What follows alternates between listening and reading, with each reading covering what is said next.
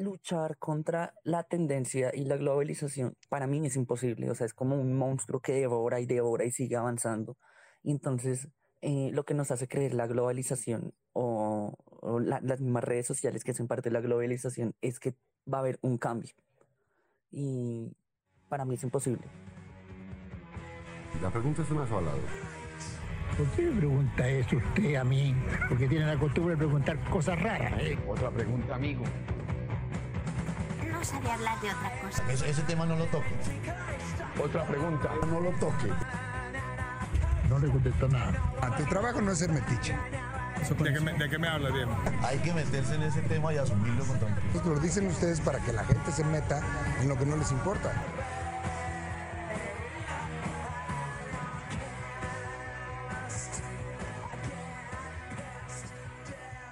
Bienvenidos a un capítulo más de la conversación pospuesta. Estamos hoy con David.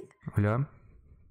Eh, y yo, Carol, y pues hoy en el programa eh, tenemos a Christopher Caballero, estudiante de cine en la Universidad Nacional, también más conocido como señor Búho o pues el administrador de Memes Unal. Y también estamos con otro compañero, Steven, que es graduado de Comunicación Social de la Universidad Javeriana en énfasis audiovisual y pues en este momento trabaja detrás de muchos de los influencers que hoy en día pues están en las redes sociales como virales. Entonces pues esperamos que disfruten el capítulo. Bueno, eh, mi nombre es Christopher, eh, voy en octava matrícula de cine y televisión en la Universidad Nacional. Em, un poco sobre mí, ¿no? Pues me gusta mucho el cine, la literatura, el arte, me gustan los medios de comunicación. Me gustan mucho las teorías de comunicación alternativas que comenzaron a surgir después de que em, las redes sociales comenzaron a invadir em, pues al mundo en general. Me parece un fenómeno bastante interesante. Eh, me gusta, que me gusta el cine, me gusta el cine dentro del cine. Me parece muy interesante los autores o los directores que plantean eh, cómo se hace el cine dentro del cine. También me gusta mucho el falso documental. Últimamente he estado viendo un director que se llama Abbas Kiarostami. Es un director bastante interesante y habla mucho sobre periodismo. Me parece bastante interesante. Eh, y ya, por resumir, eso sería.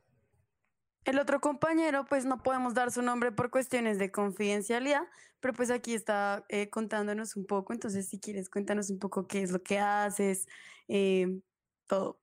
Pues, hola, primero que todo, me disculpo por eso de cuestión de quién soy o quién no, de no presentarme con, con mi nombre. Me encantaría, pero por cuestiones de mi contrato no puedo, no puedo decir eso. Eh, pueden decirme Steven, pueden decirme Mike, como quieran. Eh, yo soy estudiante graduado de la Javeriana en, de Comunicación Social, con énfasis en realización audiovisual y periodismo. Eh, como siempre pasa, uno de graduado, pues uno termina trabajando en cosas que a veces no quiere. Entonces estoy trabajando actualmente en publicidad, trabajo en una agencia de publicidad y, marketing digital.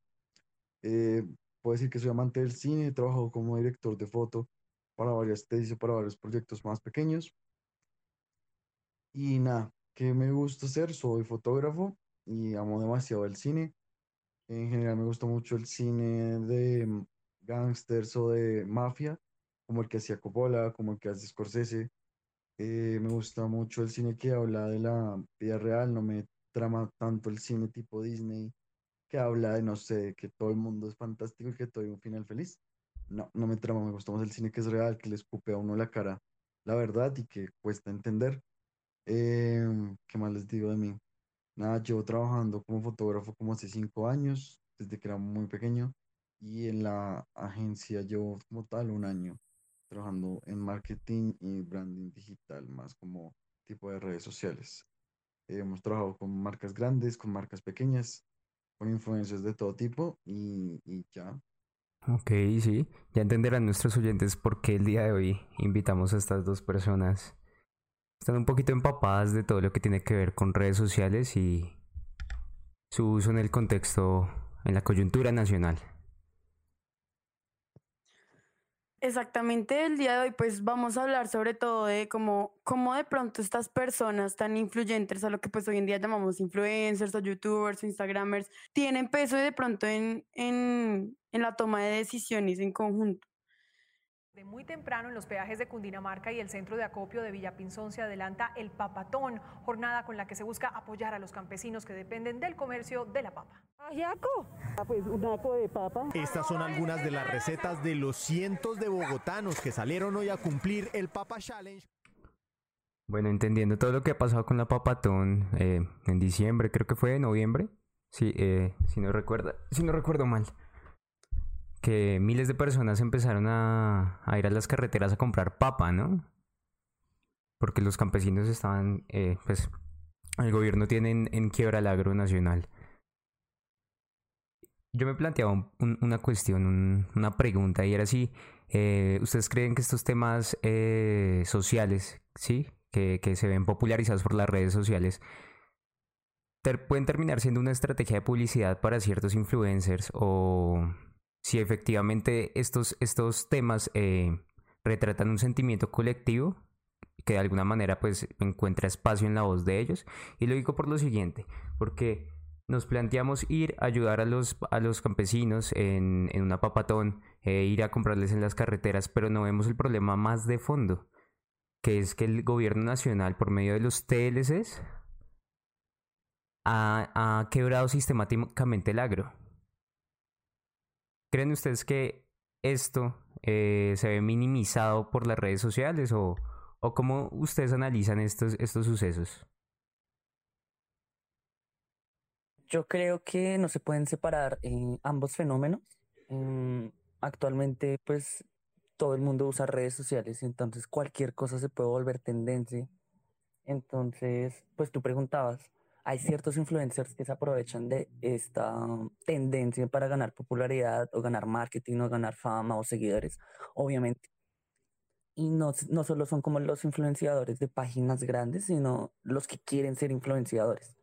Si hay un tema que sea tendencia, como la papatón, pues uno ve, eh, ni siquiera son influencers, o sea, bueno, ni siquiera son las personas que ya representan como un rostro, sino también páginas pequeñas que quieren dar información de noticias o páginas que son colectivas o bueno, toda esa clase de páginas, pues de cuál va a ser el tema que van a hablar, del tema que es la tendencia. En ese caso, pues en diciembre, eh, la papatón.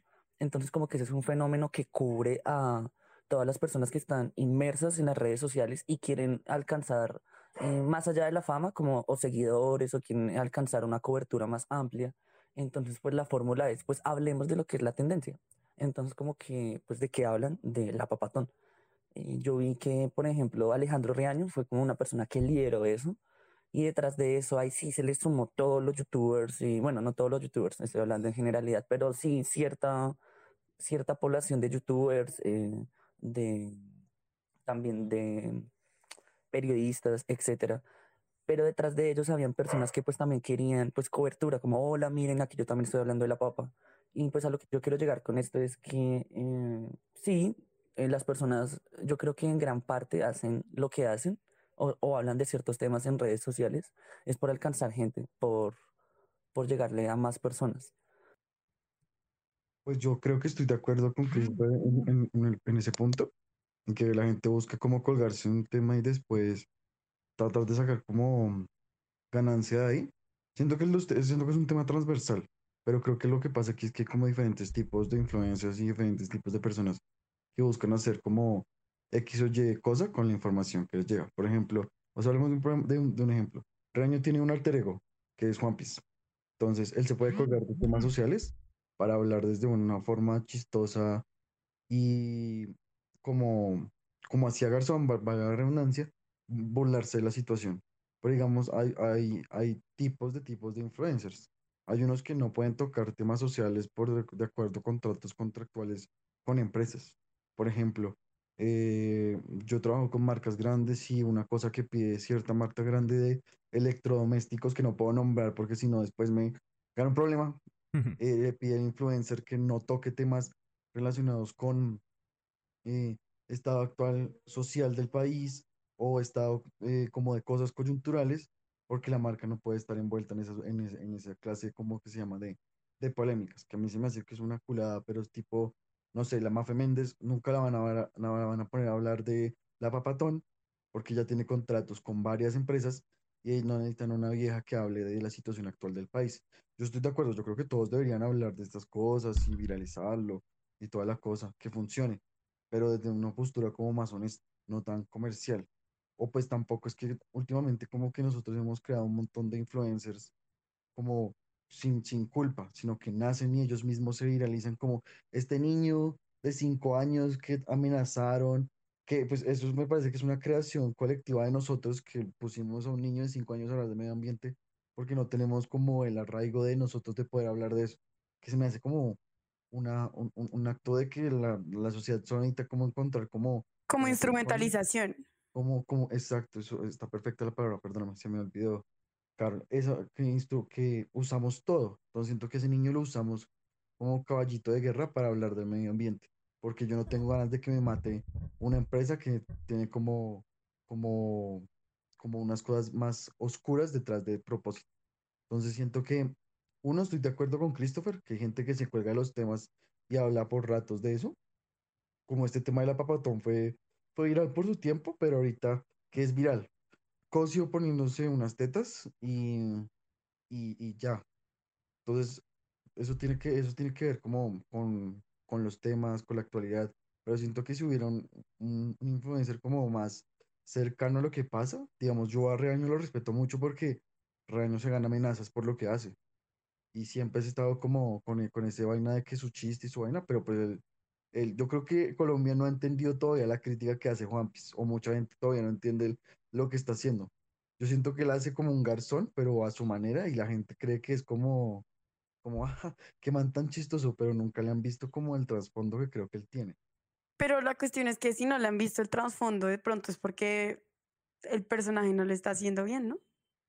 Finalmente, pues es la audiencia la que debe interpretarlo, claro, pero pues si el personaje no cumple su propósito es porque debería, pues en mi opinión, replantearse cómo está haciendo el personaje. Yo, yo quiero decir algo respecto a eso y es que luchar contra la tendencia y la globalización para mí es imposible, o sea, es como un monstruo que devora y devora y sigue avanzando. Y entonces, eh, lo que nos hace creer la globalización o, o la- las mismas redes sociales que hacen parte de la globalización es que va a haber un cambio. Y para mí es imposible. ¿Por qué? Porque una vez Alejandro Riaño es tendencia un día, eh, al otro día es tendencia el youtuber que se puso los senos, y al otro día es tendencia este niño de cinco años, y al otro día es tendencia cualquier maricada, y al otro día es tendencia una bobada que dijo Duque, y al otro día es tendencia Miguel Polo Polo. Luchar contra eso es imposible. O sea, es como tener todos los medios de producción, eh, todos los medios de producción periodístico y de redes sociales y hacer un spam todos los días.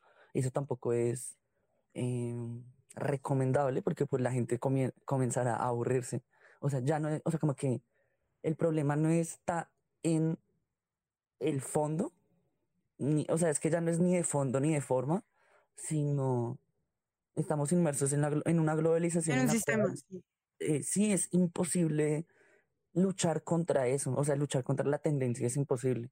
Para mí no, no, no veo una solución viable frente a, a que se pueda hacer algo. Riaño puede ser un personaje hablando de esta clase de cosas, pero va a pasar lo mismo. La gente lo va a coger de en chiste o no lo va a entender y al otro día va a ser tendencia otra cosa. Entonces como que la gente, o sea, como que pues me di cuenta hace mucho tiempo de que la gente ya no espera un cambio social, sino como que viven ilusionados con el hecho de que va a pasar algún día ese cambio social. Pero mientras que yo pueda mercantilizar el concepto de va a haber un cambio social, pues yo voy a estar feliz. O sea, las personas que trabajan y hacen esta clase de cosas, porque me están pagando, porque tengo un estilo de vida y porque represento a ciertas personas. Entonces, pues van a estar ahí, pero realmente buscar un cambio por medio de las redes sociales, cada vez lo veo más nulo y más absurdo para mí.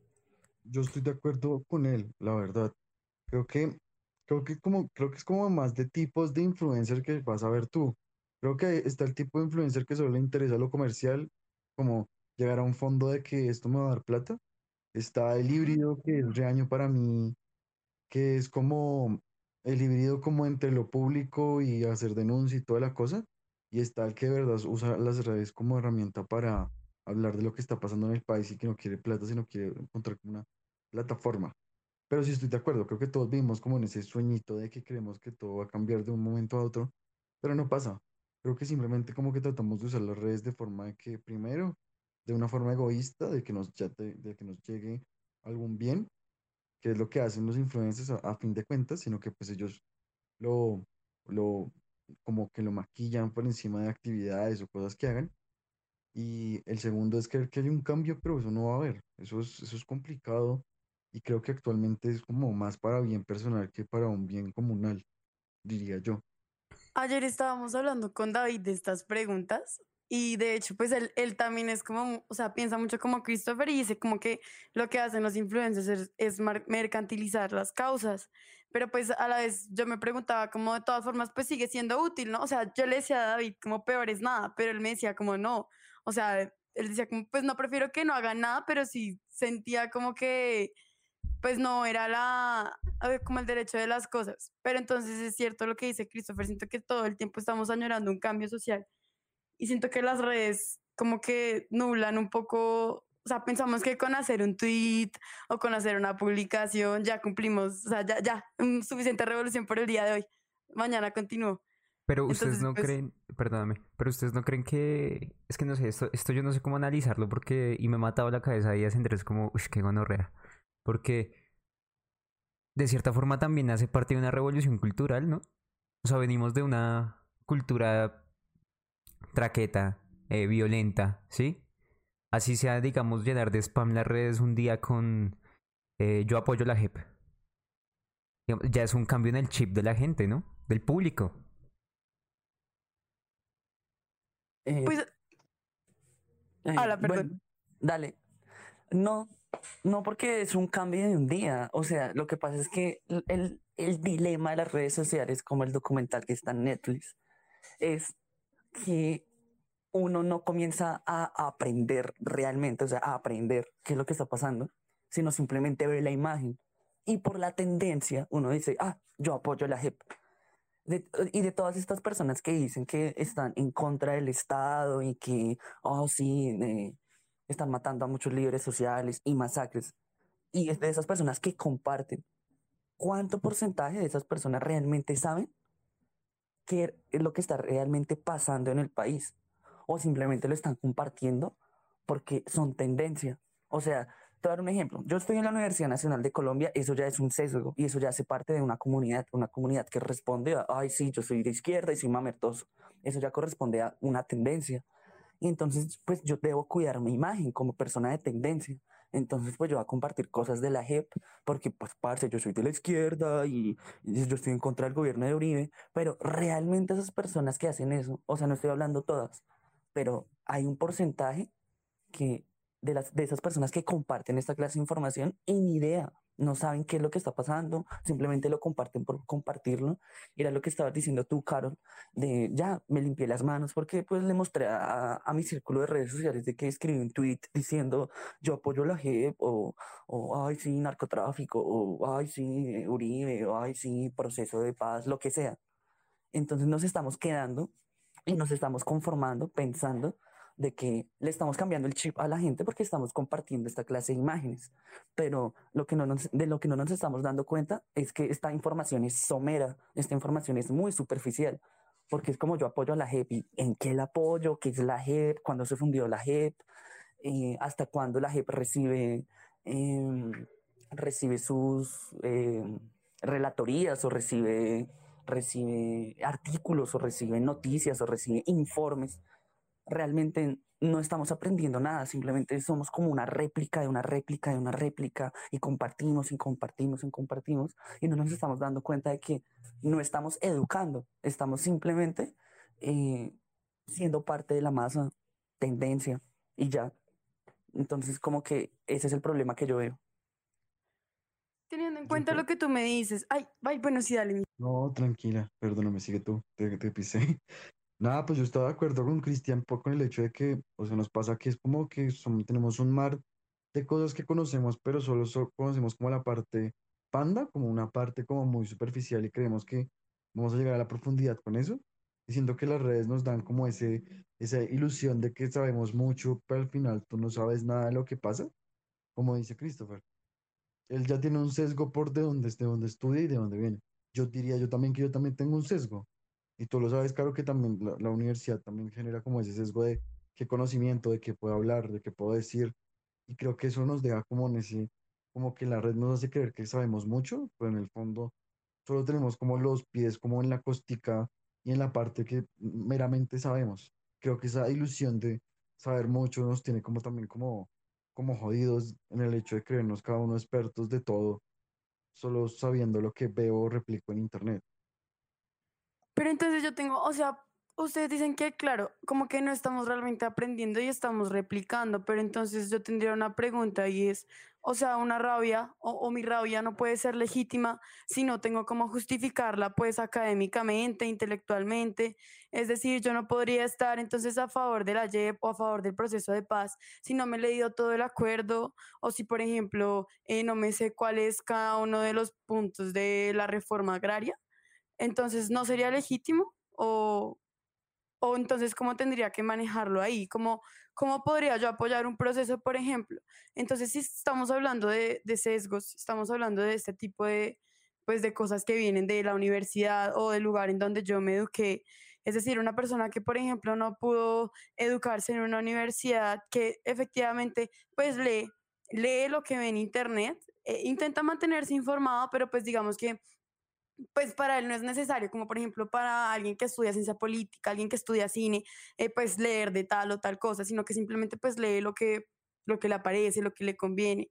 Entonces esa persona podría decirse no, no, no puede, o sea, no, no creen que de todas formas las redes sociales también generan como un proceso de aprendizaje que de pronto no es tan hondo, que lo que dice, eh, lo que dice Steven no, no, es tan, no es tan hondo, es pandito, pero que pues finalmente a uno o sea, dependiendo de las vivencias personales, pues uno puede conformar una opinión desde ahí. Creo que sería una opinión totalmente válida, no sé. O sea, yo creo que pues es- estás en lo correcto, como, como Carol, que mm, yo creo que toda rabia es válida, pero lo que pasa es que uno se queda simplemente como, como lo que te digo, como en su parte segura. Digamos, por ejemplo, eso habla como de la primavera árabe, que tú sabes que las redes sociales fueron como influyentes en el, en el proceso de independencia de Claro. ciertos países, de, ¿cómo se llama? De, como del, de, de, de esa parte especial de África que ayudaron como los procesos de derrocar como dictadores, Medio Oriente. como Medio Oriente, esa cosa se me olvida, perdón, estoy confundido con los espacios, no. em, como que creo que eso se puede llegar, pero pues la gente le gusta más como, como replicar. Y creo que está bien, pero pues yo creo que también hay como que darse un tiempo de investigar bien las cosas, porque hay gente que le gusta hablar por hablar. No, no, eso no desvalida la, la rabia que tú tengas, pero pues yo siento que valida más el saber por qué estoy molesto y hacia qué estoy molesto, que simplemente ser un, una pelota que rebota y rebota la información. O sea, yo digo la rabia es válida, pero más cuando es, es mucho más fuerte eso, cuando sé de qué estoy hablando y por qué lo estoy tocando. No simplemente es que voy a dar lo que, lo que, lo que tú dices, como que voy a dar un retweet y ya, salve el país por hoy, voy a descansar. No, sí, seguramente también. Sí, uno, uno muchas veces antes de compartir un meme o algo así, dice como, ush, ush, con esta va a hacer pensar a más de uno. Lo que no se da cuenta es que para mucha gente eh, es lo que uno publica es simplemente un, un microsegundo Meme. bajando. Sí, el impacto es ahí pequeña- y ya. uno como una pequeña parte del timeline de otra persona o como una, una pequeña publicación que al rato se va. Y uno cree como ya, por hoy ya descansé. Mañana sigo salvando el páramo desde mi casa o sigo ayudando a los líderes desde mi casa en Chapinero y, y voy a mimir tranquilo. Entonces, no, pues eso me parece como, como una ilusión como grave que nos ha dejado. Y estoy de acuerdo con Christopher que dice eso, que es como que hay que tomar las cartas en el asunto en serio frente a las cosas, pero no simplemente con retweets y con poner estado súper molesto voy a hacer un cambio. Y una pregunta, bueno, entonces ya teniendo en cuenta eso, o sea, como que cada quien tiene su sesgo, dependiendo de dónde viene y de sus vivencias personales.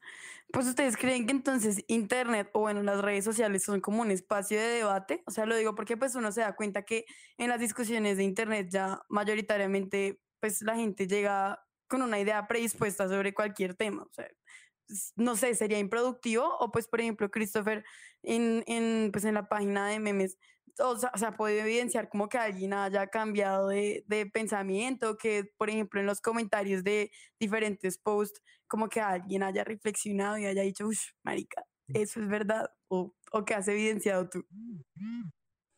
Bueno, yo en la pandemia, en la pandemia, cuando fue grave, o sea, de abril a, a julio, cuando nadie podía salir, yo me pegué como unos, unos mal viajes, en el sentido en que pues estaba mal viajado con todo lo que pasaba en cuanto a las redes sociales y supuestamente estas figuras eh, mesiánicas de salvadores de la revolución, de estos influencers que dicen, ay, sí, eh, salgan a marchar y salgan a marchar. Entonces como que a mí me pegó como una mal viajada eso y yo lo que hacía era como hacer en vivos en la página, entraban buena cantidad de personas y pues yo decía lo que opinaba frente a la, marca, a- frente a la mercantilización de, de, la, de marchar o la revolución o esta clase de cosas. Entonces, como que por medio de estos en vivos sí me daba cuenta que ciertas personas, eh, entre comillas, eh, modificaban su pensamiento, pero también pensaba como, pero lo harán porque es una página de memes o porque yo soy el rostro, entre comillas,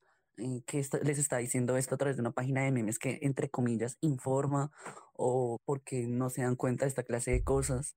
Entonces, como que, o sea, el cambio, o sea, yo diría que sí, o sea, no vamos a, a caer en generalidades de que no, la gente no ha cambiado. Obviamente la gente está en constante cambio de su pensamiento, pero de que se consolide algo, eso sí le pongo en, en tela de juicio porque, pues, eh, me di cuenta que Colombia es un país de insurgentes y no de revolucionarios. Tú ahorita estabas diciendo algo como de, pero si una persona no tiene eh, las bases suficientes y no sabe qué es la JEP y no ha leído los, los puntos, los artículos, no, no tiene la posibilidad de emberracarse. Imagínate que eso pasó en 1951 con las guerrillas liberales en el Tolima. Exactamente lo mismo. Y un historiador, un historiador pensador antioqueño eh, estaba analizando este tema, este tema de que está pasando por allá en los llanos, allá con Guadalupe Salcedo, y el man fue allá y fue a la, a la, a la comisión de las guerrillas, hubo como una reunión de todas las guerrillas liberales en, en el Tolima en el año 50, y- de- del 51 al 53, y el man llegó a la conclusión de que Colombia es un país de insurgentes, no de revolucionarios. Para que haya una revolución, pues las personas lamentablemente tienen que estar educadas. Obviamente la educación es un privilegio de clase en ese momento, pues obviamente educarse era un privilegio de clase, pero la revolución en Colombia no ha llegado a su punto máximo porque la gente no sabe por qué debe revolucionarse o no sabe por qué debe luchar o no sabe por qué debe salir a la calle a protestar. Y ahorita estamos en el 2021. Estamos en una época en donde podemos aprender de todo. Obviamente, sí es un privilegio de clase tener internet, pero ahorita hay como más facilidad y accesibilidad al conocimiento en internet. No estoy diciendo que todo el mundo pueda eh, acceder a estos, a estos saberes, pero sí hay más facilidad que en, en el, en el 50. Pero entonces, ¿una persona tiene la legitimidad de emberracarse sin saber nada? Claro, hágalo. Pero también tiene el deber de aprender por su cuenta por qué está pasando lo que está pasando. Y, Parce, llevamos 100 años en las mismas y yo creo que vamos para 100 años más en las mismas. ¿Por qué? Por la misma razón. La gente se emberraca, sale a, a echar machete y, ay, sí, vocifera, comparte tweets, comparte trinos, eh, sigue a ciertas personas que creen que son sus salvadores para que Colombia cambie. Pero, parce, no va a pasar nada porque ellos también son los que deben educarse. Nosotros somos los que debemos seguir educándonos y debemos seguir aprendiendo el conflicto armado, debemos seguir aprendiendo la eh, inequidad social que existe en el país. Y por medio de un meme, por medio de un tweet, por medio de un trino, no va a pasar absolutamente nada. Y ahí es cuando toca comenzar a deconstruir estas figuras, estas figuras eh, que entre comillas representan a, al pensamiento mamerto izquierdoso. Les voy a dar un ejemplo. Yo tengo un choque con Levi Rincón porque pues el man hace un trabajo de informar. Todos, todos. sí, creo. Pero el man no sale de ahí. Del mismo modo en que tú estabas diciendo como, bueno, Alejandro Raño no le funciona el personaje, pues debería ser algo diferente. Todos deberían plantearse lo mismo, porque si todo sigue igual, o sea, para mí todo sigue igual, incluso otra vez vamos para lo peor. Porque pues eh, ah, eh, del 2019 al 2021 aumentaron las masacres como si fuéramos, estuviéramos en el gobierno de Uribe del, del 2006. Entonces yo me pregunto, si yo soy Levi Rincón y digo como marica, mis noticias de mierda no han funcionado de nada porque Colombia sigue igual, pues debo hacer las cosas diferentes. Y ahí es donde una persona se pregunta o debe preguntarse, el man está es vendiendo, el man se volvió un personaje mercantilizable porque el man hasta como con Laris eh, sacaron sus productos de ropa de revolución y, ay, sí, se lo pasan haciendo trinos, pero pues ya se volvieron personajes mercantilizables de lo que es la izquierda. O sea, ellos son como eh, la representación máxima de que la revolución o la idea de revolución se puede mercantilizar.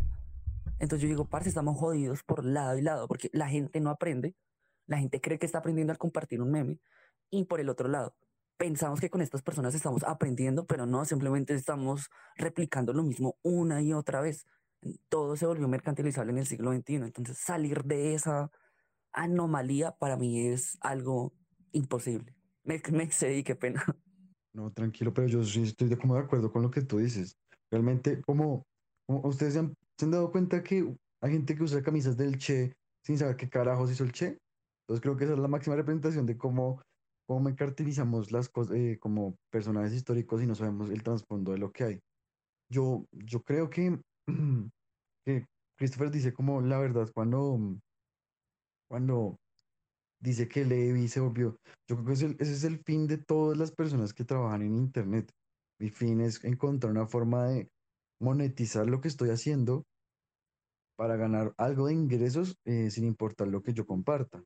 Y creo que eso genera esa especie de como de disociación de que creo que todo, como, como la pregunta era como si, si, si nosotros creemos que el Internet es un espacio de debate.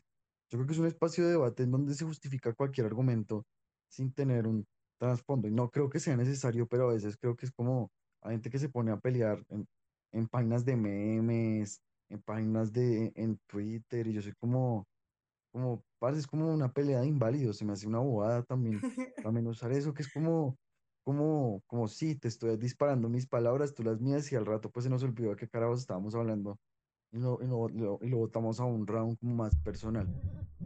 Se me hace a mí. Siento que es como un espacio, para mí el, el Internet es como el espacio de discusión de inválidos más grande que hay. Hay gente que sabe mucho, hay gente que sabe demasiado y que puede, y que, que te pone unos argumentos increíbles y la otra persona te puede contestar con, ah, bueno, bien, y ponle un madrazo genérico y, y ya. Esa es mi respuesta. Y ahí se quedó como la, como la discusión. Se quedó corta, se quedó sin nada, sin un, sin, entonces eso es como, como un, un- un círculo vicioso de que, de que todo el mundo se responde lo que quiere, todo el mundo responde de la forma que quiere y al final se pierde la gracia de la discusión y se pierde como el fondo de la discusión. Se, se, se va, se va a otros lados. Y como dice Christopher, que también nosotros en una constante repetición de las cosas, creo que Colombia es ese círculo vicioso de su misma historia que se repite porque, porque a la gente no le interesa como como saber bien, bien lo de, bien lo que ha pasado. O sea, digamos, yo creo que nosotros cuatro estamos en un punto privilegiado porque entendemos los contextos de la guerra, porque hay violencia en Colombia, porque se repite, porque pasa esto. Pero si vamos al campo, pues ellos no, no, sea, no, no creo que estén tan, tan, despe- tan alejados de la realidad, pero pues ellos no tienen las mismas herramientas que nosotros tenemos para comprender toda la historia de, lo que ha pasado. Y creo que los procesos de repetición se, se, se, se arreglan es con educación, con llegada a internet, pero eso como que tú tengas internet en una vereda es como una curita, como una curita, como un parchecito, que, que decida usar el internet de buena forma, está bien. Y el que no, pues tiene una herramienta simplemente para lo que, para que ustedes se han. O sea, hay gente que tiene el celular simplemente para entrar a redes sociales, chismosear y no se pone como a leer, como a mirar. Pero pues eso ya es como educación de las personas. Y mm, para cerrar lo mío, yo creo que hablando del, del, del- problema del personaje de Juan Piece, es que creo que la gente no lo entiende como crítica, sino que se siente representado en él. Y eso me da más miedo. Digamos, por ejemplo, la U hay mucha gente, y, y odio meter a la U en esto, pero siento que se siente muy representada con Juan Piece y lo dice con orgullo. Yo soy como marica. Creo que sí, eso no es de orgullo, sino como de darse miedo, que es como, como un chiste andante porque crees que, que la plata lo soluciona todo, que todos los que peleamos, eh, que salimos a pasar somos mamertos. Y creo que es el problema de entender al personaje. O sea, yo creo que la gente, en vez de mirar al personaje y reírse de eso, es como, lo abraza y dice como, sí, yo soy Juan Piz González con orgullo. Y es como, parce, Dios Por mío. eso, por eso mismo digo que siento que Juan Piz entonces debería replantearse cómo hace el personaje. Porque si, No, los, si, sí. si los, si los gomelos no se sienten eh, atacados, sino que al contrario se sienten pues representadísimos y uff, Juan Piz, yo soy Juan, pues entonces hay algo que probablemente el personaje está haciendo mal, pero bueno, eso ya sería otra discusión. Sí, eso ya es como otro trasfondo, pero pues es como, como que creo que la gente ya no le interesa como, como discutirse los personajes, sino sentirse eh, como parte de algo. Y siento que Juan Piz habló como, como ese nicho de personas que, que sienten ya representadas una clase alta, que ya encontró su personaje satírico y que no entiende de eso, sino como que, ay, sí, yo soy Juan Piz y lo digo con todo orgullo, que son cosas que me dan como, como miedo, como susto de, de, de entender. En, ese, en, este, en este tema de las redes sociales, yo. Y, y de verdad es como un espacio de debate. Justamente, a mí me raya mucho, muchísimo eso, porque a final de cuentas, eh, lo, que, lo que Steven dice es que, es que cierto sector se empieza a sentir em, representado en una, en una sátira. Y ese cierto sector, por medio de las redes sociales, crea su propia burbujita. ¿sí? Su propio círculo social en el que, en el que eso va a ser chistoso. Pero por estar metido, inmerso en esa burbujita, no se da cuenta que para otras burbujas, como por ejemplo pueden ser eh, la, la misma Universidad Nacional, es, es una burbuja, siento yo. Para otras burbujas no va a ser así, no va a ser así aceptado.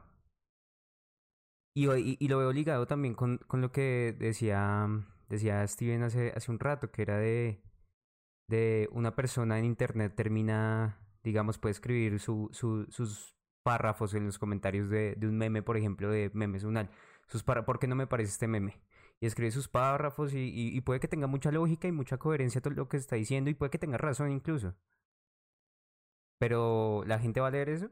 O sea, la gente va a decir, bueno, me voy a pegar la leída a esto. O va a poner el clásico mucho texto, ese meme del mucho texto, y, y lo dejan ahí ahí muerta, ahí muerta toda esa conversación, ahí muerto todo ese debate, ¿no? Y es muy triste porque uno dice, hombre, ¿cuánto tiempo le dedicamos a las redes sociales? Que ya, ya absorben todos los ámbitos de nuestra vida. Y entonces, ¿cuál va a ser el espacio para tener esas conversaciones, para tener esos debates? ¿No? No sé qué piensen. Pues yo estoy de acuerdo contigo. Es que igual yo creo que que las redes sociales se volvieron más en vez de un como un como un lugar de dar la opinión, sino como un campo de guerra de que se desaparecen en cualquier momento las vainas y que quedan sobre el aire. Yo creo que ahora la gente aprovecha son esos espacios para generar es publicidad de cosas y, lo hace, y lo hace de forma bien descarada. O gente que ya sabe lo que busca y ya simplemente se vuelve como en publicidad, mejor dicho. Y, y lo que te digo, hay espacios de lugar, digamos, por ejemplo, en, en, mi pasado oscuro y ahorita, yo siempre estuve en Chompos. Y Chompos era un espacio de discusión muy, para la palabra, muy gonorrea porque, porque, parce, hay, había un, un, sesgo de ultraderecha de burla a todo, a toda la gente, a todas las cosas que me parecía hasta divertido, pero pues se perdía el objetivo del, del, del ¿cómo se llama? De, del espacio. Ya no discuto, sino simplemente replico una opinión y la hago viral hasta que hasta que me traiga consecuencias, como les pasó a ellos con los problemas que, tuvo, que tuvieron con Carolina Sanín, con un meme, sí. que obligó a cerrar una página, que generó esa discusión de cómo eh, hasta cuándo el meme está bien, hasta cuándo el meme está mal, y yo creo que el meme es la unidad fundamental del Internet porque eso no tiene límite ni, ni, ni blanco ni negro, el meme es meme y ya, y si te rayas es porque tú tienes un contexto con eso y te toca, y si no te rayas es porque el meme te hizo reír y hasta ahí. Y siento que es como lo que siempre he dicho, a mí las discusiones de internet me parecen peleas de inválidos, porque son de inválidos que están a un montón de metros, a un montón de distancia y que se pierden en, a los que, a los cinco segundos, a los cinco minutos, que ya se acabó la discusión. Entonces eso me, se me hace que es como, como un lugar ficticio que hemos creado para discutir por momentos y que al final el que aprovecha el espacio de publicidad eh, monetiza ese espacio. Y esa es la persona que sale ganando, de verdad. Sí, se vuelve un espacio muy, muy, muy heavy. Lo, lo peor es que yo creo que. ah, No sé qué piensan ustedes. Yo veo que el meme como. como. como herramienta argumentativa. eh, se ha vuelto muy válido para la gente. O sea. No sé si ustedes creen que el meme, digamos, eh, en esta cultura del meme, las nuevas generaciones, nosotros, eh, lo asumimos como un, un argumento político. Lo digo, por ejemplo, con este man Sastoki. El tipo aquí entre nosotros y entre los que nos escuchan. no, pues no es de mi agrado, pero. Pero creo que esto del concejal más joven de la galaxia, eh, del multiverso, de todo lo que se quieran imaginar, eh, se ha vuelto un argumento como para desvalidar lo que él dice. Sí, puede, puede que el man diga, digamos, todo lo que está pasando con los páramos y, y todo sea fidedigno. Pero la gente va a decir como, eh, no, es que ya está hablando el concejal más joven. Es que, es que no, usted no. Pues como quien dice, crea fama y échate a la cama. Pues no sé. Pues, yo creo que el meme es la degradación absoluta de los medios de información. Entre más avance, o sea, ya hay estudios sobre memes, cosificación sobre memes, tesis sobre memes. Yo me acuerdo que en el 2019 un man, no me acuerdo el- nombre del man, y el man estaba haciendo un postdoctorado sobre memes. Y entonces a mí me escribió y el man decía, no, es que este fenómeno de los memes, claro, es un fenómeno realmente denso porque cambió el mundo, como lo conocemos y la manera en la cual interactuamos. Pero la degradación de información es tan, tan densa que uno no termina como de, de, de coalicionar, de, de entender, de aprender una idea, sino simplemente la vi ya como el posting Es como, ah, meme, ya, la entendí, oh, meme, ya vi. Y uno no entiende a profundidad qué es lo que pasa. En cuanto a lo político, sí, es que el meme, o sea, mira, actualmente hay bodegas uribistas, bodegas, eh, bodegas en contra del uribismo, bodegas petristas, y su modus operandi, su manera de actuar es por medio del meme. ¿Por qué? Porque les tocó adaptarse, porque pues el meme es lo más es más consumible que un video de dos minutos. Inclusive el meme es más consumible que un video de TikTok. La gente ya le da pereza ver un video de dos minutos. No estoy diciendo todo el mundo, pero ya nos está comenzando a dar pereza ver un video de dos minutos y lo que preferimos ver es un meme porque es muy rápido. O sea, yo creo que la gente en su día a día debe ver en, en, no sé, entre 800 a 1000 memes por día. Así meme, meme, meme, meme, meme, meme, meme, meme. Entonces yo yo digo, la gente no está aprendiendo. Y bueno, ahora por lo de lo político, claro, porque es que el meme es lo que vende. O sea, el meme es la nueva, eh, el, el nuevo medio de comunicación por el cual pues las personas se comienzan a dar a conocer. O sea, las personas ahorita, no sé si han visto el meme, o sea, es que chistoso, estamos hablando de memes y no han visto el meme que dice, oye, ¿cómo te estás haciendo famoso haciendo memes? Entonces le responde, no, eh, ¿cómo es que dice? No, ¿te estás haciendo famoso haciendo memes? Es un meme satírico. Entonces, eh, entonces le responde, no, ¿cómo crees? Estoy haciendo tesis, estoy haciendo artículos, estoy haciendo algo que es realmente tangible. Pues sí, idiota, estoy haciendo memes. Entonces lo que quiero llegar con eso es que una persona se puede hacer famosa haciendo memes. Yo me acuerdo que en Guerra Universitaria eh, había un man que se lanzó a- a- al Senado, no me acuerdo cómo se llama ese man, uno mono, eh, no sé el compañero que estuvo, en- estuvo en Chompos, pero bueno, no me acuerdo cómo se llama ese man, ese man casi gana punta de memes. Sí. Entonces, por ejemplo, el man este Sastoki, pues el man es tendencia y el man entiende cómo funcionan los medios de comunicación actualmente. El man tiene que ser tendencia si quiere seguir regando su información. Lamentablemente, pues, eh, el man a unas personas les ha vendido una mala imagen como el concejal más, más joven del mundo, el concejal más X del mundo, pero eso ha logrado que el man esté en el subconsciente colectivo de ciertas personas, como sí, les fastidio, les, les, a unos me escuchan, pero por lo menos estoy ahí quién porque es. les riego información. Es que él llegó a un fin último que creo que es volverse un meme. Que eh, es como que es como el trascender de la, del internet es yo volverme un meme. Uy, qué Creo que gonorrea. como creo que puede ser una cosa como muy filosófica, pero creo que uno llega como que el fin último de estar en internet es volverse un meme y creo que el man llegó a esa etapa final que es un meme completamente, es, un- es una, es una imagen viral y muy chistosa porque pues hasta El tú como lo dices, claro, Sí. es como, es como O sea, Miguel Polo man. Polo, parce. Uy, E- Ese man, marica, yo admiro a ese man, porque ese man, aparte de ser un meme, el man es muy certero con ciertas cosas que dice. O sea, eh, a mí me gusta estudiar esa clase de anomalías, llamémoslo anomalías. Y una vez yo estaba viendo un video eh, del man y de Beto Coral. ¿Saben quién es Beto Coral? Me imagino. claro. Yes. Entonces, entonces el man le tiró a Beto Coral. Ah, no, el man le tiró a, a Román, el Julio Román, bueno, el man que se compró una motocicleta de 50 millones de pesos, y Beto Coral le dice a, a, a Miguel Polo Polo, como, parce, puede hacer lo que quiera con su dinero. Él es, bla, bla, bla". o sea, él dio su argumento de, no, es que ser de izquierda no significa comprar un iPhone, no, que no podamos comprar iPhones o poder dar los gustos. Y entonces Miguel Polo Polo hizo un video, parce, estuve de acuerdo con Miguel Polo Polo, es la única vez que he estado de acuerdo. ¿Por qué? Porque el man dice, bueno, mientras ustedes se compran, ustedes dicen que son de izquierda, repartición de dinero, repartición de yo no sé qué mierdas, Beto Coral está en Miami. El man dice que ayuda al país por medio de sus videos. Eso es muy pretencioso, primero que todo. Segundo, como que eh, por medio de lo que él está intentando infundar, está, em, está ah, intentando cambiar la mentalidad del país. A- Además de pretencioso, prejuicioso. Y entonces lo que dice Miguel Polo Polo, parce, yo soy de derecha, Mauribe, pero marica, por lo menos estoy en mi territorio y he intentado ayudar a mi territorio con cosas tangibles y no con ideas maricas. Usted puede tener todo el dinero del mundo, pero usted ha hecho algo tangible por el país o simplemente usted se volvió una persona que también vende. Y lo chistoso es que entre ellos dos se tiran mierda. ¿Y cuál es la razón por la cual se tiran mierda? Porque pues los seguidores de, de Miguel Polo Polo van a conocer a los seguidores de Beto Coral y así sucesivamente y así sus audiencias van a crecer. Literalmente es como la sociedad del espectáculo en su máxima, eh, en su máximo, en su máxima gloria. Entonces, es lo que está diciendo el compañero que no puede dar el nombre.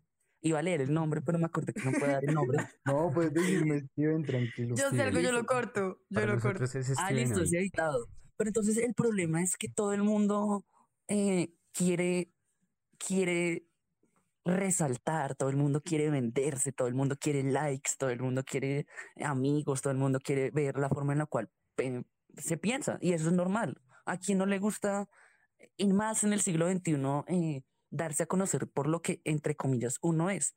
Pero eh, lo que me parece chévere es que antes las personas lo hacían por un gusto que no era implantado, o sea, como que si yo quería hacer un, no sé, un libro Nietzsche o quería hablar sobre eh, construcción social, económica, política, pues uno lo intentaba hacer desde su privilegio de clase sin decir yo hago, oh, sí, yo soy revolucionario, o oh, yo soy, hago cine y comparto mis videos haciendo cine, o oh, yo soy artista y eh, comparto mis cositas haciendo artista. O sea, vendemos. Estamos, o sea, lo que hacemos es vender, intentar vender, vender, vender, vender y nos vendemos. Nosotros somos el objeto de venta. Entonces intentamos dar una imagen que no es. Y cuando intentamos dar una imagen que no es, estamos degradando la información. Estamos degradando como el, el, el ¿cómo decirlo? Como la colectividad supuestamente de que vamos, estamos avanzando, pero lo que estamos haciendo es retrocediendo porque estamos dando la imagen de que hacemos algo, más no tenemos, no, más no hacemos ese algo. Y eso pasa con los políticos, con la imagen política y con algo, algo de lo que hablaron a principio que también me genera mucho, eso sí me genera fastidio, es este niño de cinco años que es ambientalista. Entonces yo digo, parce, ese niño es producto, ese niño es producto de sus padres. O sea, ese niño, o sea, me- a mí me parece muy maquiavélico eh, que ese niño ya lo llamen de ambientalista. O sea, los papás son los que se están lucrando de ese niño y ese niño es lo que es gracias a los padres. Y eso me recuerda mucho a un cuento de, de Mark Twain que se llama El príncipe y el vagabundo. El príncipe no puede elegir ya qué es lo que quiere ser porque la- nació como príncipe. Ese niño no eligió lo que quiso ser, sino simplemente se lo instauraron. O sea, ya nos estamos volviendo tan maquiavélicos que estamos construyendo modelos de personas que correspondan ante la, ante la globalización. Y pues como es fácil volver tendencia a cualquier cosa, o sea, volver tendencia a algo es lo más fácil que hay, pues volver en tendencia a este niño y los papás son los que se están lucrando. Entonces preguntémonos, ese niño de 5, 6 años, no sé cuántos años tenga, eh, realmente tiene la, la, ¿cómo se llama eso? La Capacidad crítica. la capacidad crítica de pensar por sí mismo y decir, yo soy ambientalista o son sus padres detrás del niño. Y lo más interesante es que hay cientos, miles, centenares de personas que se identifican con un niño de cinco años. Parece re ilógico. O sea, este mundo cada vez está más surrealista. Se van a comenzar a identificar con una plasta de popó que digas, ay, soy revolucionario. No, parce, mal. O sea, Pero es que siento que, mal.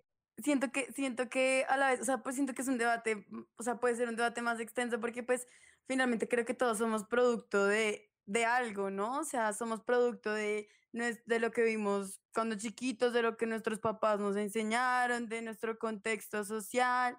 Entonces ahí es cuando uno se pregunta, pues finalmente, ¿quién, quién, quién podría tener la capacidad crítica para definirse a sí mismo como lo que es y no lo que, lo que hicieron de él, lo que, lo que hice de mí misma yo viviendo tales cosas. O pues, por ejemplo, no sé, porque un niño no podría tener agencia en, en... O sea, es una pregunta que me surge, porque pues finalmente yo también tengo, tengo como una idea parecida de que pues es un niño, no, de pronto no tiene la conciencia crítica como para decir lo que estoy diciendo está bien, está mal, yo mismo estudié esto o estudié lo otro, pero pues al final pues no sé, siento que también quitarle la agencia a los niños, pues es como, siento que los niños también podrían o sea, por ejemplo, como el capítulo que hicieron de, pues acá, de jóvenes activistas, pues el hecho de que sean jóvenes, de que sean preadolescentes, de que tengan 12, 13, 14 años, no hace que, por ejemplo, no, no tengan agencia de pronto en, en, en ciertos movimientos sociales o vainas así, no sé qué Es que, piensen.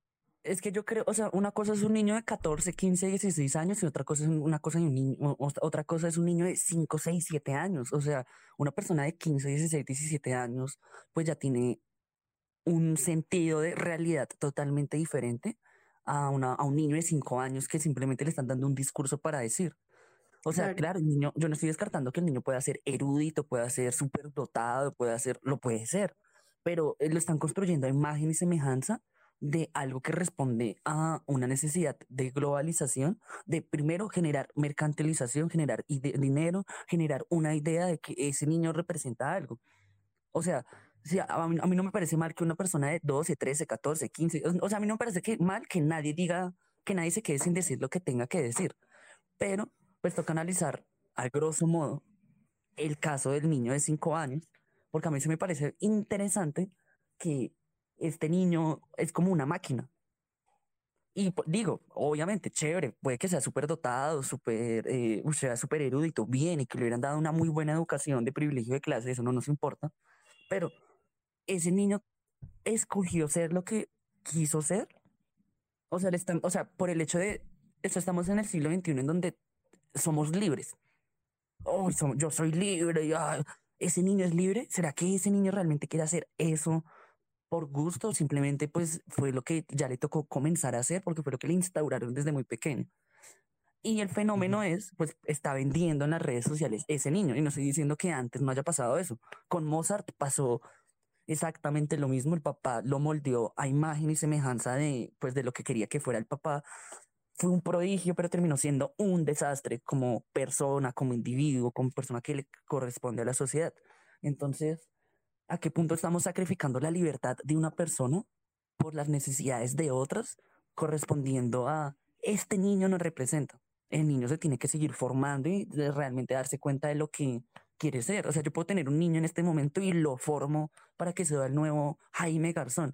A mí me parece eso inhumano, porque Mm. ya lo estoy, o sea, me estoy adueñando de la libertad de, de, de lo que quiere hacer mi hijo con su propia vida. Y un niño de cinco años no sabe esa clase de cosas. Es que yo creo que a Ah, final de te decía. Perdón, dale, dale. Como, como, como, te- como tú me decías, Carol, o sea, todos somos instrumentos y siento que el niño es la, como, como la imagen idílica de cómo se instrumentaliza a alguien para un fin de otras personas. Yo estoy de acuerdo con Christopher que, digamos, uno puede tener conciencia, pero yo no creo que yo, yo, yo a los cinco años tampoco tenía tanta conciencia colectiva frente a mis, frente a mis cosas. O sea, me parece muy chimba que él ya tenga esa capacidad, pero no, no lo, a veces no me lo creo. Yo sigo creyendo que es como un producto, como lo dice él, de, la- de las cosas que quieren los papás y de cómo, de cómo usar al niño para un fin o una meta.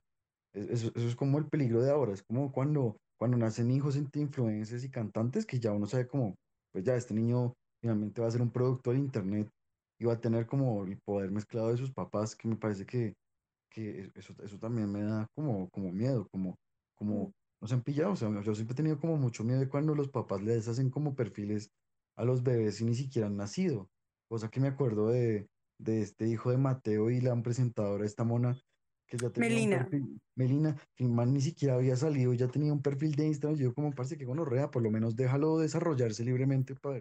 Y yo creo que la exposición a un público, a una audiencia también debe generar mucha presión sobre un, sobre un niño, ¿no? O sea, no sé, de intentar cumplir expectativas y que, el- no sé, ser lo que la audiencia espera que yo sea. No sé, Eso, denso. eso genera un problema grave con el niño. Yo siento que el problema del niño de cinco años es que yo creo que él todavía no sabe qué carajos está haciendo. Yo siento, yo siento que es como muy cuando tú libre te das a un actor, que los papás usan al niño como, mira, hoy, hoy vas a hablar con Noticias Caracol. Entonces tienes que decirles que amas el ambiente, ah, de tu forma, de tu manera, que estás pendiente de la lucha, que toda la cosa. Y, y me, me parece primero muy baila ese hecho de usar los hijos para un fin común, para un fin que es como, volvamos a mi hijo una imagen popular y que, y que a ver si ganamos plata. Y a ellos les ha surgido el problema de que en vez de generar plata les ha generado amenazas, que eso es lo que me pasó, que me parece súper loco que uno como putas va a amenazar a un niño de cinco años por cuidar el medio ambiente, que es como, como Parce, no, parce, parce, pensé exactamente lo mismo, weón. O sea, eso es marketing. O sea, yo no estoy diciendo que ellos mismos hayan Hecho la amenaza. hecho- hayan hecho la amenaza, pero tampoco lo estoy descartando. O sea, la amenaza fue por un comentario de Twitter. La amenaza Sí, fue por pero- un comentario de Twitter de una persona que no tiene ni foto ni usuario y ya todo el mundo se alarmó. Y mientras que todo el mundo se alarmaba por un niño que supuestamente es ambientalista, pero a la hora la verdad no ha hecho gran cosa, ahora el foco de visualización estaba en el niño y en lo que realmente importaba, las masacres que sí están pasando en Colombia. Entonces ahí es donde entran las redes sociales. Y ahora el niño fue el foco y el niño ganó por ahí unos 10 mil seguidores la página del niño. Eso es marketing. Y vendió, lo, lo aprovecharon y ya. El niño ahorita lo nombraron como embajador de yo no sé qué vergas. Y yo de me la pregunto, yo no sé, gonorrea. O sea, la gente está más pendiente de un niño de 5 años a ver qué es lo que dice y no está pendiente de los líderes sociales que puede que no hayan estudiado, pero sí han hecho más que un niño de 5 años, que es representar a una comunidad, intentar ayudar a la comunidad de manera tangible. Eso es lo que me parece chocante. Entonces, vuelvo a decir, sociedad del espectáculo. O sea, si una persona quiere vender en el siglo XXI, pues pone a vender, por ejemplo, ¿qué vende en el siglo XXI? Todo lo que es raro, bizarro, anormal, eh, estrafalario. Yo puedo poner, si a mí, mi, a mí mi hijo me sale enano, me sale con síndrome de Down, me sale con una malformidad, parce lo voy a volver líder social, lo voy a volver youtuber y marica, ya me a hacer el dinero con el niño y me estoy lucrando a partir de un niño. Eso es lo que me Sí. parece. Es que no sé, no sé. el caso de- es como el caso este de Aladdin, que me trae a la cabeza. Ese niño es, es- producto de, de una familia que ha estado muy expuesta al internet y que ha mercantilizado todas sus relaciones y las ha vuelto como una especie de, de, como man- de, de show de Kardashian, sin ¿El ejemplo plata, de quién? ¿De quién? ¿De quién? de, Ala- de Aladdin, de Añañín, ¿no, no lo conoces? Ah, el añañín. Sí. Ah, ¿yo quién?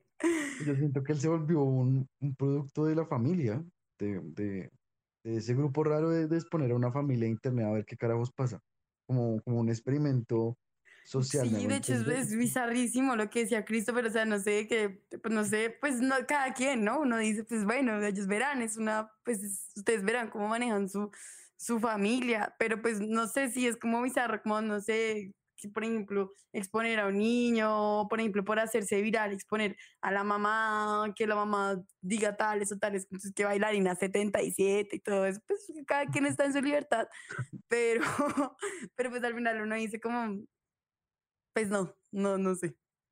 Es que no sé por qué. Yo entiendo que. No, yo creo que siempre ha ocurrido esto, de, de que desde pequeños nos van formando un perfil eh, social, si se quiere ver de esa forma, con el, con el resto del mundo. Lo que pasa es que, pues sí, lo que Carol dice puede parecer bizarro, pero ¿por qué nos parece bizarro? Porque en esta ocasión están eh, metidas en, en este tema las redes sociales. Porque si vemos desde pequeños, por ejemplo en USA, en Estados Unidos, desde pequeños les crean un sentimiento nacionalista porque han ganado ciertas guerras y porque se lo crean, porque saben que en el futuro van a tener otras y necesitan a alguien que quiera dar la vida por ese país. Pero eh, creo que todo el tiempo es- estamos siendo expuestos a eso, a, a ser material utilitario de ciertos propósitos. Yo, yo creo que siempre hemos sido expuestos a lo que tú dices, a material utilitario, pero desde que comenzó a aparecer el cine, desde que comenzó a aparecer la televisión y ahorita desde que comenzó, desde que comenzó a surgir las redes de comunicación, además de utilitarios, mercantilizables. Y ya, o sea, ya es algo en lo que, o sea, obviamente todos nos hemos formado eh, por obra y gracia o por eh, eh, a partir pues de nuestras condiciones en las cuales nacemos. Obviamente depende de la condición socioeconómica, social, eh, pensamiento de los padres, etcétera, etcétera. Estoy de acuerdo con eso. Pero ahorita la gente entiende que la el, el utilitarismo y la mercantilización están más amigas que nunca, más estrechas y ven que pueden lucrarse a partir de eso. O sea, es como decir, eh, por ejemplo, tú estudias sociología, entonces eh, yo quiero tener un hijo sociólogo, pero entonces quiero explotarlo. Una cosa es que tú hayas nacido en un contexto en el cual correspondas a una sociedad según los intereses de tus padres y otra cosa es quiero explotar a mi hijo. Y yo no estoy diciendo que la sociedad no nos explote, obviamente que nos explota el sistema capitalista, nos explota, bla, bla, bla, pero no de manera tan descarada como lo hacen en las redes sociales. Eso, o sea, es que ya es otro nivel como de cinismo. O sea, eh, el capitalismo es cínico por, por, por eh, definición, pero ya mercantilizar eh, esa clase de cosas, o sea, mercantilizar la vida de una persona siendo un infante, ya me parece como eh, el límite de sí mismo, o sea, como que no podría haber algo peor y yo creo que en 10 años va a salir algo muchísimo peor, como lo que está pasando en Black Mirror, como lo que pasa en Black Mirror, ya se está comenzando a cumplir y uno dice, no, marica, eso es imposible. Y Black Mirror, pues es como la demostración de, de que siempre puede haber algo peor. Mi capítulo favorito de Black Mirror es Oso Blanco, si no se lo han visto, se los recomiendo. Parece es un show. Todo se está, o sea, todo se va a volver un puto show en el cual eh, ni siquiera nos vamos a dar cuenta de que nosotros somos las personas a las cuales eh, están utilizando para un show. Entonces, eh, es lo que genera eh, em, no, es que ni siquiera es inconformidad, como indignación, intriga, porque ese niño es un show, ese niño corresponde a lo que es vender, un show absoluto. Lo mismo que todo lo que se intenta hacer por redes sociales, es un show. Y mientras nosotros normalicemos lo que es el show, o sea, todo lo que pasa todos los días, que Colombia literalmente es un show, Duque es un show, el noticiero de Duque es un show, pues no va a pasar absolutamente nada solo nos vamos a quedar en intangibilidades, sin ideas, diciendo y alimentando nuestras mentes diciendo algún día va a pasar, pero estamos dentro de un show del cual no podemos escapar porque lo estamos normalizando. Porque es que lo que tú decías al principio, el capitalismo hace que todo lo que, por ejemplo, puede ser contracultural o que puede salirse de los márgenes del capitalismo, entonces lo que hace, o sea, es, es como, no sé, uno piensa y es como re indestructible, porque lo que hace el capitalismo es abrazarlo, ¿sí? O sea, como que, ah, eso era contracultura, entonces ahora venga, y entonces yo hago productos y vendo sus camisetas. Ah, entonces, o sea, como, no sé, luchas anarquistas, entonces las mercantilizo, entonces hago camisetas. eh, con autores o con las fotos de tal, o entonces, o sea, pues es que nosotros en comunicación, nosotros veíamos mucho lo que era la cultura de masas y la sociedad de masas, y pues era, era como una constante crítica a eso, pero entonces, no sé, siento que es como muy pesimista, demasiado pesimista, decir como que no hay, aunque uno en ese momento no vea como una salida, o sea, como que, bueno, tengo, tengo entendido que eh, Adorno y, y este, este, los de la escuela crítica de Frankfurt decían como todo, o sea, como que todo el tiempo estaban dándole a eso, como que a, el- lo que hacía el capitalismo era abrazar estas contraculturas, estas ideologías que de pronto se salían del margen para seguir mercantilizándolas, para seguir vendiéndolas y que no había como una solución a, a e- a ese ciclo que se repite y se repite. Entonces, pues no, no sé, o sea, yo sé que cuatro personas ahí hablando en un podcast no van a generar la solución, absolutamente nada,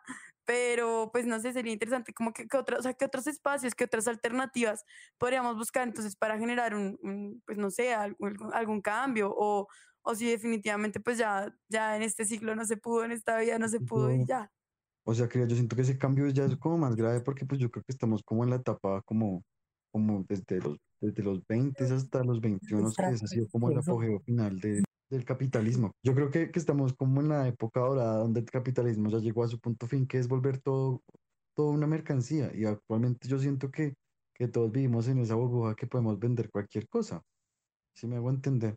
O sea, comenzando por, como, como tú dices, como, como las cosas o ideas contraculturales se volvieron como cosas de masa. Y hay un video muy interesante que habla de cómo, cómo el Che se volvió en un producto de mercantilización en vez de lo que el man dejó de- en su legado de vida. Es un video súper interesante de gente que va caminando por Times Square con camisas del Che y la gente pregunta, ¿quién, quién, quién- ¿a quién llevas en la camisa? Ah, no sé, la compré en Pull&Bear. No, no sé, la compré en Zara. Y uno es como, pues, parce, si vas al Che, que es un, es una imagen de la contracultura. Entonces yo soy como, a ese punto hemos llegado, que cualquier cosa la podemos como, como vender en el apogeo. También yo hablo de esto de, de fenómenos como también OnlyFans, que también ha mercantilizado el cuerpo de la mujer y la ha vuelto como, un- como, como voy a, voy a ser millonaria vendiendo mis fotos, que no, es- yo siento que es como, como el fin gran último de que todos somos algo que se puede vender en internet. Creo que esa ya es como la fase final y gran fase de como el, el, eh, la época dorada del, del capitalismo es como vamos a vender hasta nuestra alma. Y creo que ya llegamos como a ese punto de vender lo que somos por el mero hecho de conseguir algo a cambio, que creo que es lo que es lo que estamos actualmente viviendo nosotros. en- Eh, Yo, yo quiero decir algo respecto a eso y es, o sea, yo estaba en la casa de un amigo, es un amigo muy acomodado, y entonces yo entré al baño de él, y entonces yo vi un cepillo de bambú. Entonces yo dije, ah, chévere, el medio ambiente, el cepillo de bambú, pero todo lo que más, todo lo que estaba en el baño era de plástico. Entonces yo dije, parce, es la idea de que te dicen como, oh, compra este cepillo de bambú y vas a salvar, eh, se están ahorrando eh, en plástico ciertas cantidades y porcentajes de plástico que no van a caer al medio ambiente, no van a caer al océano, pero realmente ese cepillo está haciendo un cambio significante en cuanto, significativo en cuanto a, a ayudar al medio ambiente o simplemente también están vendiendo la idea de que eso ayuda al medio ambiente y simplemente lo hacen para vender. Yo sí miro todo con pesimismo porque, o sea, yo creo que el mundo que conocemos está en declive, no, no, solo en ideas y en concepción de mercantilización, sino también en la explotación de, de recursos naturales y la contaminación, o sea, es impresionante. Y es algo que no nos ha tocado a nosotros porque somos un país tercermundista que no ha sido aún tan explotado, pero si uno se pone a ver cómo está China, India y toda la parte eh, asiática, o sea, allá bien al este, está horrible. Y también lo miro con pesimismo porque eh, yo me vi una, se la recomiendo, no sé si esto salga en el podcast, pero les recomiendo a los oyentes, a las oyentes, a ustedes, que miren una serie en Netflix que se llama 101 History. Es una serie que habla de la contaminación en el mundo y las formas en las cuales eh, supuestamente nos venden la idea de que están frenando la contaminación, pero esa contaminación es irreversible. Mientras nos venden la idea de que estamos avanzando socialmente y tecnológicamente, el mundo se está yendo a la caneca. Eh, es, una, es una serie que compara eh, con porcentajes cuántos, cuántos desechos tóxicos y cuánta contaminación cae al mar. Por minuto entra un camión de basura lleno de plástico al océano y al año se vierten más de 20 millones de toneladas de plástico en el océano. Entonces, ¿cuál es la reversión que hay frente a esa clase de cosas? ¿Cuál es la reversión frente al plástico? ¿Cuál es la reversión frente a los desechos tóxicos que siguen siendo tirados al océano?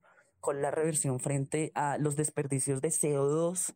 O sea, como que yo sí, lo- yo sí miro todo desde un lado pesimista. Cada vez lo miro más con un lado pesimista porque, ¿cuál es, o sea, ¿cuál es la solución a tanta tecnología que pueda solventar el daño ambiental que hay actualmente en el mundo, en los océanos? O sea, hay más de 25 islas y hay una isla que ya va a alcanzar el tamaño de Australia de plástico, que está, entre, eh, está en todo el Océano Pacífico. O sea, a- a- arreglar el daño medioambiental es imposible. Y entonces lo que estaba diciendo el compañero Steven, nos venden la idea de que todo está bien. Y nos siguen vendiendo la idea como con, consume estos productos, consume esta clase de cosas, esto va a ayudar al medio ambiente. No, o sea, el medio ambiente nos va a ayudar por un cepillo de por un cepillo de bambú o por ciertas acciones que son realmente insignificantes, sino vendiéndonos la, o sea, mostrándonos la realidad tal cual es. Pero a las grandes corporaciones no les interesa pues mostrar esa clase de cosas. Y ahí entra otra vez los medios de comunicación y ahí otra vez entran las redes sociales. A nadie le interesa porque la gente pues lo único en lo que está pensando actualmente es pues en su bienestar propio. Somos muy individualistas y lo que, lo que han hecho las redes sociales es es como, no importa cómo esté el mundo, no importa cómo esté mi alrededor, siempre y cuando yo esté bien, siempre y cuando yo reciba dinero, siempre y cuando yo sea la imagen pública de algo, siempre y cuando yo sea quien se quede con todo el crédito de las cosas. Entonces, evoluciona tanto el mundo que nos vamos a quedar en el meme del fin del mundo. Yo siento que vivimos en un constante pajazo mental, ¿sabes? Con respecto a lo que dice Cristian. Mental me refiero que todos vivimos como, como, como perdón, Christopher, esa, esa construcción de pajazo mental de creer que cualquier vaina va a solucionar un problema súper grave. O sea, por ejemplo, yo lo pongo más en el caso acá de Colombia. A esos casos puntuales de que creemos que, que si compro cosas de bambú va a salvar, uff, como yo no sé cuántas toneladas de plástico. Y eso es como, eso es como un, un marketing bien puesto. Y también, no, no sé, un caso más de, de que yo digo que paso mental. ¿Se acuerdan los conciertos que hubo cuando fueron las protestas? Que fueron, eso me pareció un paso mental que finalmente eso no sirvió de nada y al final todo sigue igual o peor. Entonces yo creo que el fin último, y yo trabajando desde una empresa, es como volver todo marketing, hacer todo. Que todo sea mercantilizable. Hacer todo comercial, exacto. Pero entonces, hablar. No, no, lo que te decía, por ejemplo, yo creo que los que que los influencers saben que las mismas marcas los utilizan y les vale 5 porque les ofrecen contratos de donde, digamos, por ejemplo, un graduado no gana lo que gana un influencer en, en, un, en, una, en una semana, en un mes. Por ejemplo, a un influencer le pueden ofrecer, dile X marca le ofrece que haga X cantidad de lives eh, al mes, como 4, y la marca te ofrece como, yo te ofrezco 7 millones de pesos porque hagas 4 lives hablando de, de nuestro producto. Entonces yo digo, como parece que gonorrea, entonces para que, para que, para que, para que me mate estudiándome, debe crearme un perfil marica y ganar, el, facturar lo que factura esa gente en, en cuatro días, lo que yo facturo en medio año. Entonces, me pero entonces, pero entonces, claro, o sea, por ejemplo, Christopher dice que eh, las, una forma, por ejemplo, de, no sé, de tener el impacto con el medio ambiente sería mostrar la realidad de las cosas. Entonces, en este caso, por ejemplo, una persona que tiene un nivel considerable de seguidores y que decide mostrar la realidad de las cosas, que pues eso también es como súper subjetivo, pero que entonces decide mostrar la realidad de las cosas. O sea, en este caso sería pues marketing o sería algo que real, o sea, uno cómo lo diferenciaría, es más, o sea, uno cómo podría exigirle a un influencer que tenga, no sé, responsabilidad social, o sea, ¿ustedes creen que se le debería exigir algo a alguien que tiene una audiencia pues considerable o pues simplemente ya, pues ya, que sea un influencer y ya, a quien le importa. Eh, creo que mm, ah, vas tú primero, Cristian, o quieres que, que, que, lo hable yo primero. dale, dale, dale tú. Hablen, hablen. Eh, yo creo que finalmente a un influencer no le puedes exigir nada, ¿sabes? Y eso, ah, hay un debate como muy interesante que hizo como eh, Kika Nieto cambió todo su canal y lo volvió en una en una, en un, como en un formato de debate entre ellos y donde discutían como, como acerca de qué hace un influencer, qué debe hacer. Y a mí siempre me gustó la opinión de Cosio, que es como, yo no quiero que los niños sean como yo, porque yo no soy ejemplo de nada y son mis redes, yo no le debo nada a nadie. Y creo que ese es como el, el, el fin último de un influencer, es hacer lo que le dé la gana sin, sin afectar a los demás y como, como tratando de generar un cambio a partir de lo que hacen sus acciones. Digamos, lo digo en el caso de este man porque este man ha, ayudado a muchas cosas, ha ayudado a muchas fundaciones, ha ayudado a mucha gente, pero el man, en fin último, es entretener a la gente con las maricadas que él hace, porque a la gente no le, a la gente no le importa más lo que tú, o sea, siempre he dicho que a la gente no le importa más lo bueno que tú haces, sino lo malo y siempre se van a quedar con esa parte. Porque yo creo que, María, yo puedo salvar a la India. Ah, pero llego a embarrarla aquí con la misma más maricada, me van a echar en cara ese problema que tengo. Pero es porque yo considero que uno debe ser coherente. O sea, bueno, obviamente obviamente el man, el man dice, ay, no me tomen de ejemplo, pero entonces como por decir que no me tomen de ejemplo, entonces ya dejo pues de influir en su audiencia. Entonces se excusan, entonces es un pañito de agua tibia. Entonces como ya no tengo eh, responsabilidad social, supuestamente, entonces voy a hacer lo que se me da la gana y voy a burlarme de lo que se me da la gana, pero pues al fin y al cabo el man, el man, pues el man sí, sí influye, sí se burla, sí eh, puede llegar a ser violento para ciertas personas, pero pues bueno. Pues lo que Eh, te digo, el, el no hacer, el, o sea, cuando hablas de responsabilidad social ya hablas de un compromiso que ya está como Asumido. tanto asumido, que no sé, digamos, eso ya es comparar un influencer con una empresa. Las empresas cumplen, y cumplen razón social porque es, un, es, es algo que deben hacer y que está como en las leyes. Y un, un influencer no tiene ningún margen, tanto legal como, como de, de nada, frente a lo que él hace. Él, él- él es libre. Entonces, lo, yo, yo, yo estoy de acuerdo contigo, o sea, yo estoy, estoy full de acuerdo contigo en lo que dices, pero, pero me pongo a pensar, no hay ninguna cosa que el man le deba a nadie para hacer eso. El man puede hacer lo que se le dé la regalada gana porque estamos en la época en donde puedo hacer lo que se me dé la gana sin importar nada, porque pues yo no tengo asumido ningún compromiso social con mi, con mi, con mi público, a no ser que yo tenga, que yo sepa críticamente lo que voy a hacer y críticamente lo que estoy haciendo para que la demás gente crea que mi contenido es bueno. Yo hago lo que se me dé la gana porque nada me controla. Y, y creo que en eso, eso, eso radica el problema de que no, no digo que deben haber leyes para los influencers, pero sí debe haber como un mínimo ético de que tú debas hacer para ser un influencer. Porque pues ahora el problema es que cualquier boy, hijo valga la palabra, perdón, no sé si la puedo usar, se puede volver influencer de la noche a la mañana. El caso, no sé, el caso de la Liendra, el caso de toda esta gente que, se, que, que obtiene un poder muy rápido en un, en un, en un chasquido de dedos que me, que me da miedo que a futuro van a haber más bobos y hueputas con poder eh, esparciendo opiniones eh, como, como graves a una audiencia que cada vez es menos crítica y cada vez es más blandita frente a los contenidos que ve. Eso me genera como ese problema contra, actual que yo veo, que todos somos muy, o sea, digamos, nosotros somos un público jodido porque somos personas con un, con un pensamiento crítico no sé, de lo que yo veo. Y que a Carol, que es la persona que conozco más eh, alto, que nos pensamos, que reflexionamos frente a las cosas. Pero tú ponle a un niño Jefferson Cosio, un niño de 10 años que le gusta hacer bromas. No, parce, es mi meta seguir, weón.